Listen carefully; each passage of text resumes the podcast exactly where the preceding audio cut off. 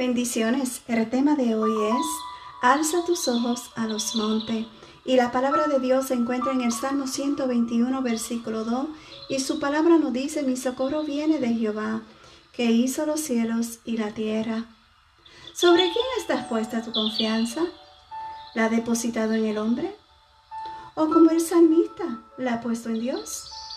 Aquel que está 24/7 disponible a socorrerte en cualquier momento de tu vida, sea de peligro o necesidad.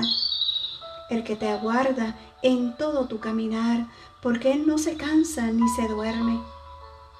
¿Te sientes hoy en necesidad? ¿En peligro?